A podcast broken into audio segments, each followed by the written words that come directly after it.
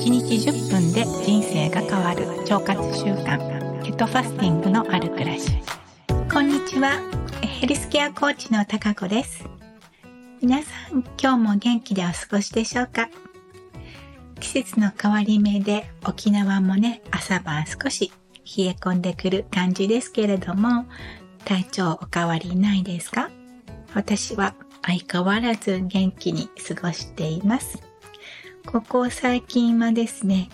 朝のね、早朝インスタライブを始めてね、毎日月曜日から金曜日まで健康情報をね、配信しているんですけれども、まあその中でもね、腸活についてもお伝えしている部分もあります。でこのインスタライブでね、お話をしてて、このポッドキャストでお伝えしてなかったなっていうところがね、いろいろあるので、今日はね、その一つをお伝えしたいと思います。改めてなんですけれども、このね、ポッドキャストのタイトルでもある腸活習慣についてなんですけれども、腸活って皆さんはどんなことをイメージされますか？腸活ってよく言うね、腸にいいあの乳酸菌とか、そういうものを取る。もしくはね、食物繊維を取るとか。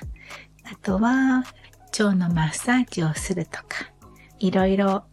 思い浮かぶと思うんですけれども、それもね、すごく大切なことだと思います。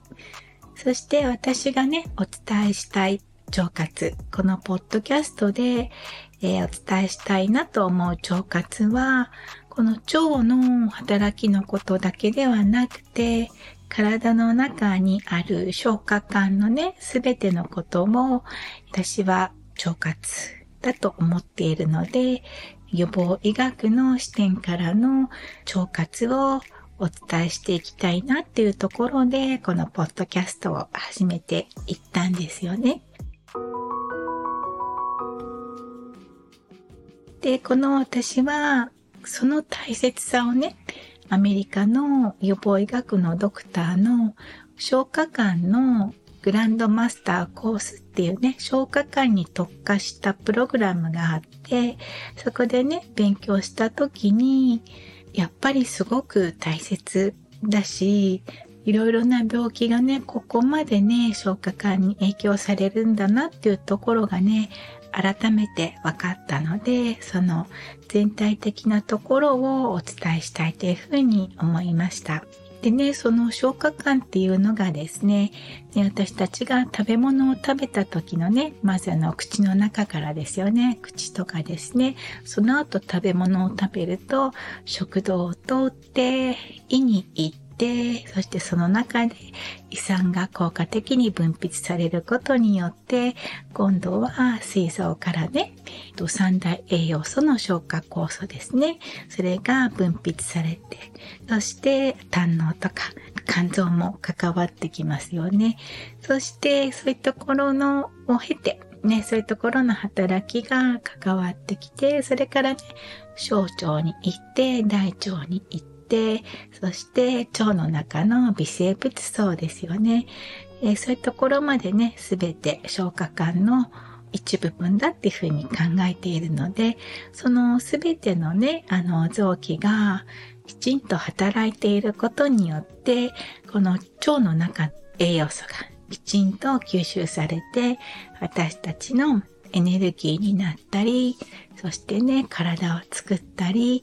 ホルモンになったり、それぞれが大切な働きをしていけるわけなんですよね。だから、えっ、ー、と、私はその予防医学の視点から見た腸活ですね。腸の中をいかによく保つかっていうところも大切なんですけれども、そこのね、食べたものが腸に行き着くまでのその消化管の状態がよりよくね、なるためにはどうしたらいいのかなっていうところをね、私は、あの、専門的に学ばせてもらって、すごく大切だよねっていうふうに思ったので、そのところをね、お伝えしていきたいと思って、このポッドキャストを始めました。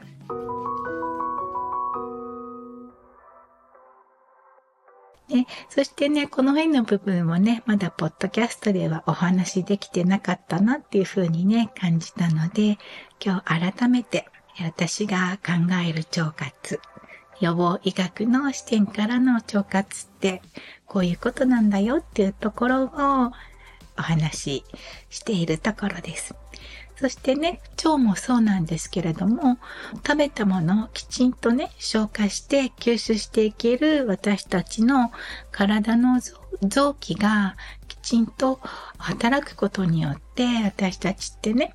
健康に過ごせてるわけですよね。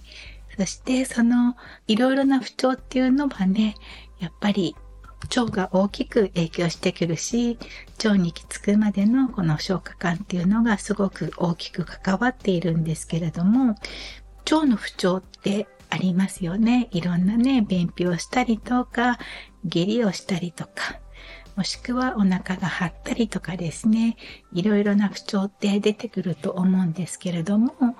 消化管のね、状態が悪くなることによって、そういった腸の不調も起こってくるんですけれども、それだけじゃなくてですね、腸が元気じゃないとか、その他の消化管がきちんと動いてないことによって、あの、免疫系のトラブルとかね、あの、自己免疫疾患とか、もしくは食べ物に対するね、そういった過敏症が出たりとかですね。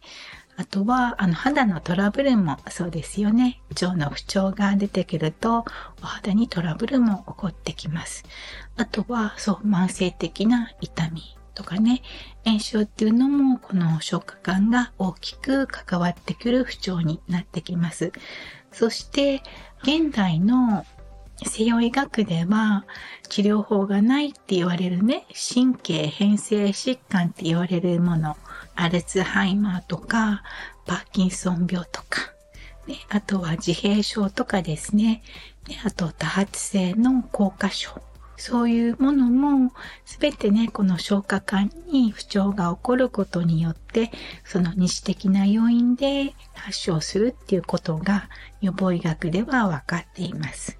ね、そしてその他にも本当いろいろあるんですけどもね、皆さんが一番ね、気になるところ、肥満とかね、そういうところも消化管が大きく関わってきます。ですから糖尿病もそうですよね。あと慢性的な疲れとかですね、そういうところもすべてね、腸の不調、消化管がきちんと働いてないことによって起こる不調になってくるので、そのね、腸を含めた消化管のあらゆる臓器をどうするときちんとね、働いて、それがね、食べたものが腸の中できちんと消化して吸収されるのかっていうところをね、今後もね、お伝えしていけたらなっていうふうに思っています。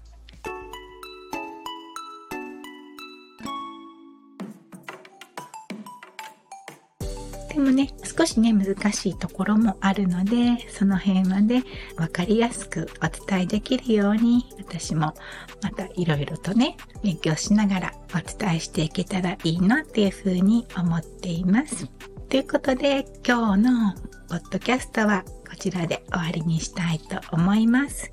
今日も最後まで聞いていただきありがとうございました。また次回の配信も聞いていただけると嬉しいです。ヘルスケアコーチの高子でした。ありがとうございました。